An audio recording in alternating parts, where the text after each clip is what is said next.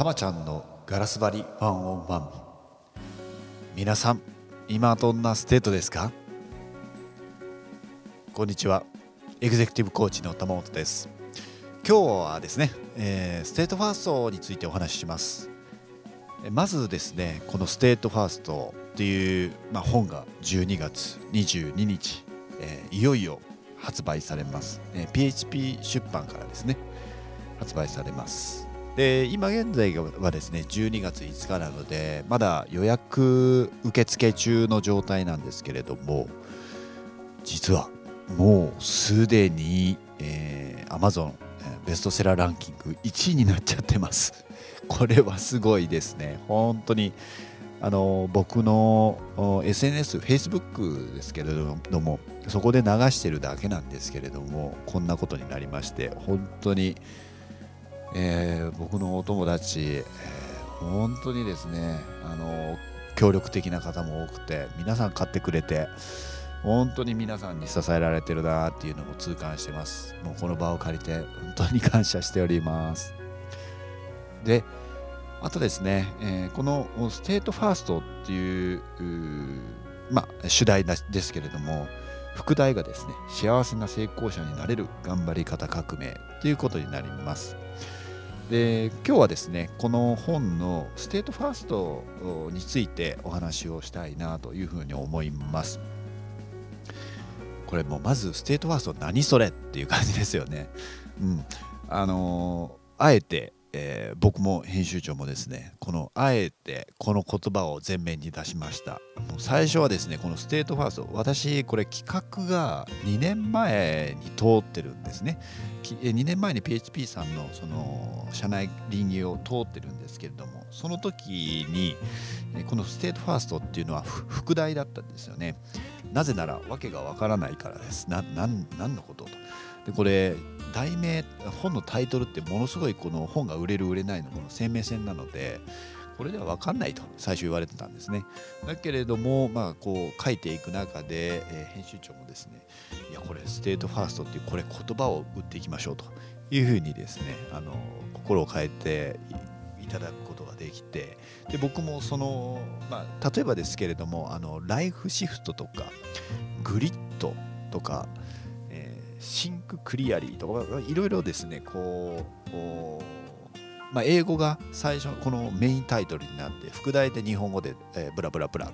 そういうパターンがあると思うんですけれどもやっぱりあのそうするとちょっとあのスタイリッシュになるんですよね。でその英語の方がこう世にあの出ていくっていうそんな感じのイメージになるんですけどもこの本もですねそんな感じ僕個人としては本当に state first というこの言葉が本よりも先に走っていくそんな本になったらいいなと思ってます。でこの state first っていうのをこの説明しますとまず state っていうのはこれ感情状態っていうふうに定義しています、まあ、日々、まあ、簡単に言えば日々のご機嫌ですよね。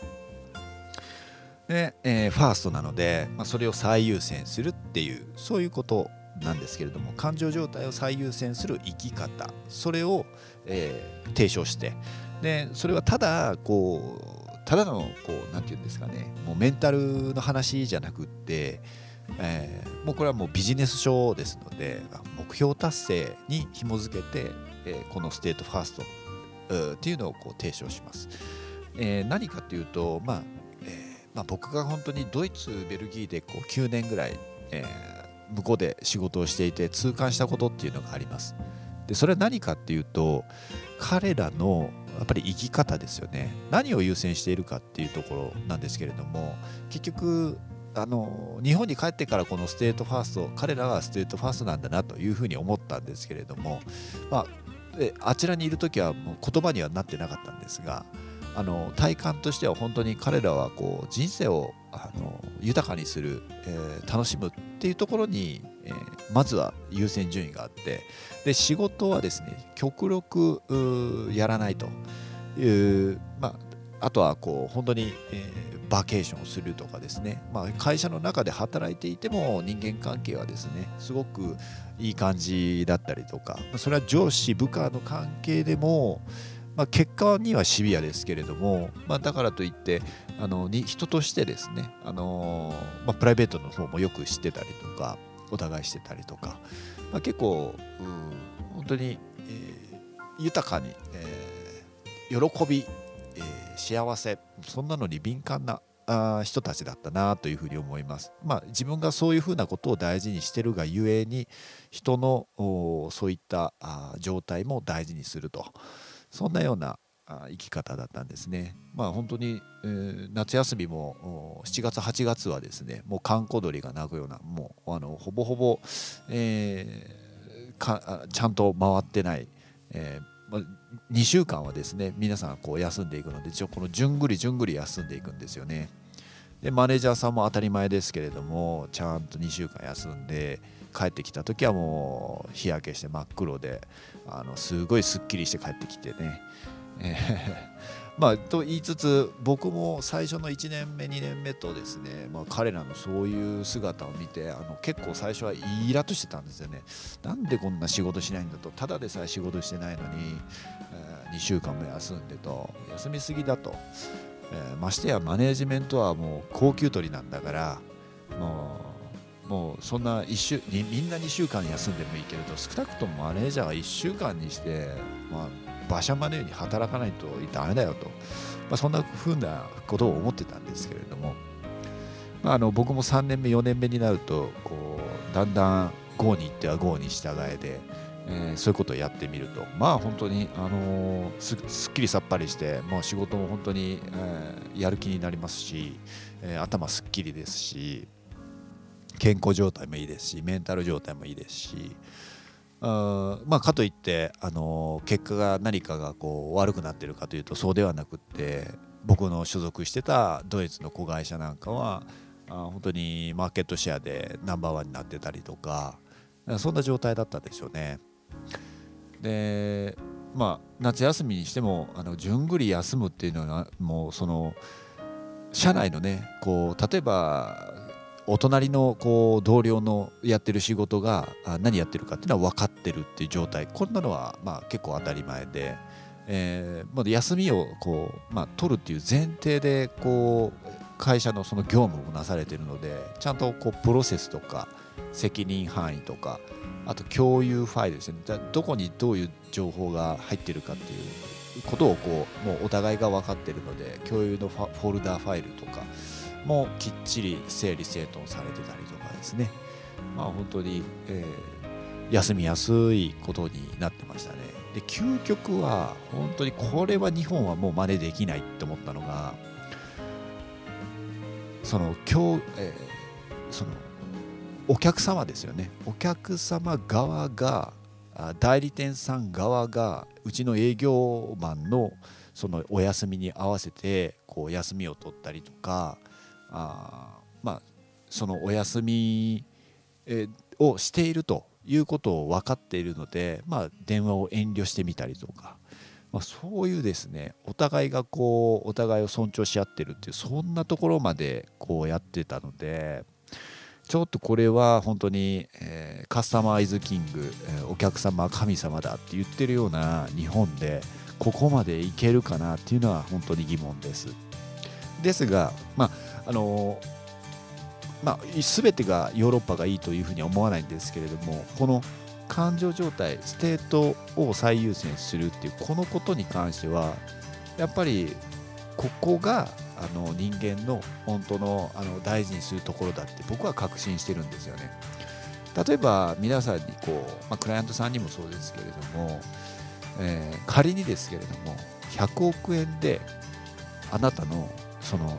いい状態いい感情の状態例えば楽しいとか嬉しいとかワクワクするとかそういった感情状態、え、 state を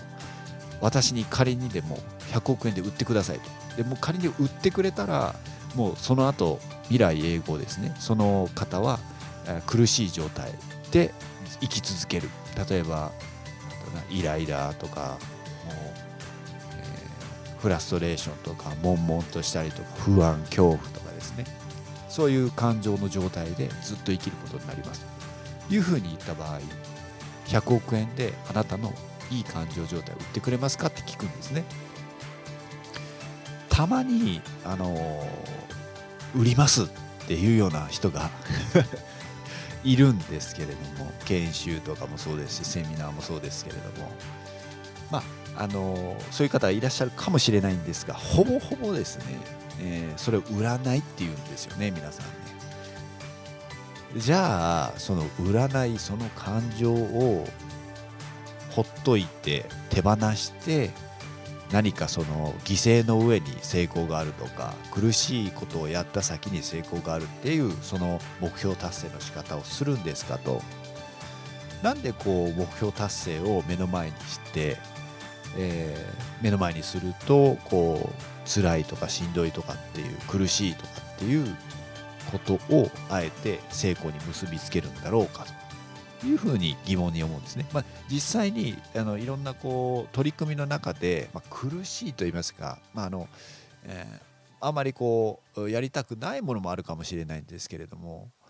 あでもその今やっているものを何かに紐づけて楽しいとして捉えたり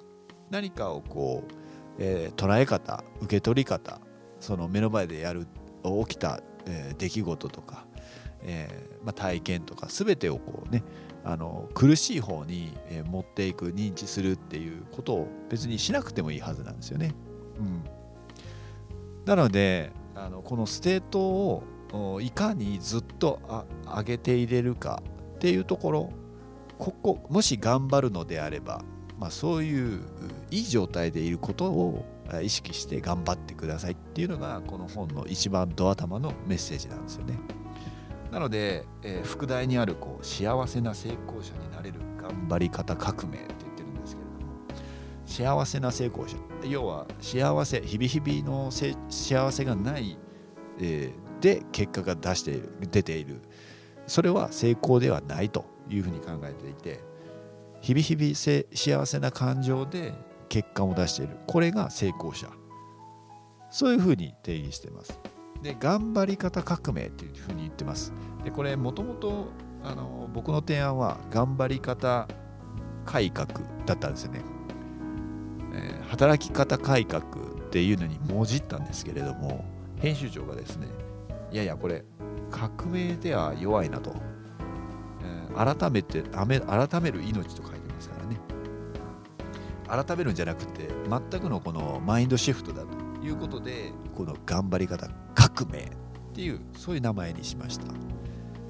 でこれがですねこの本あの僕が考えているのは本当にこのステートファーストっていうこの言葉がですねどんどんあの、